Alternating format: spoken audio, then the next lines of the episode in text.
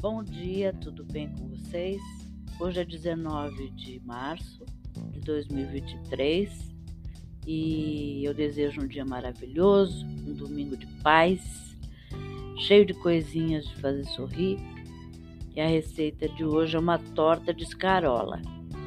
Os ingredientes da massa são uma xícara de farinha de trigo, meia xícara de maizena, uma colher de chá de fermento em pó, uma pitada de sal, quatro colheres de sopa de manteiga, dois ovos.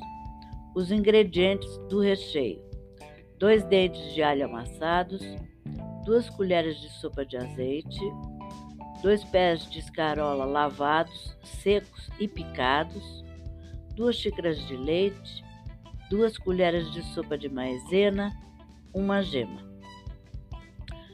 Você pode substituir a escarola por espinafre ou a selga, tá bom? O modo de preparo. Misture os ingredientes da massa e amasse sem sovar. Leve à geladeira por 30 minutos. Frite o alho amassado no azeite, junte a escarola e deixe murchar. Acrescente o sal, mexa e cozinhe por 5 minutos. Misture o leite e a maizena e leve ao fogo até engrossar. Acrescente a escarola ao creme, ao creme e deixe esfriar. Forre o fundo e os lados de uma forma ou refratário untado com dois terços da massa. Coloque o recheio, cubra com o restante da massa.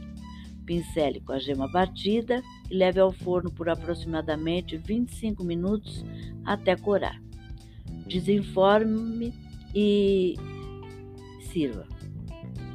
Se você desejar, coloque porções de queijo catupiry no recheio.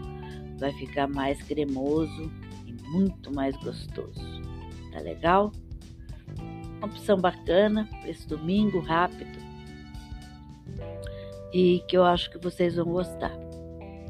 Até amanhã, se Deus quiser.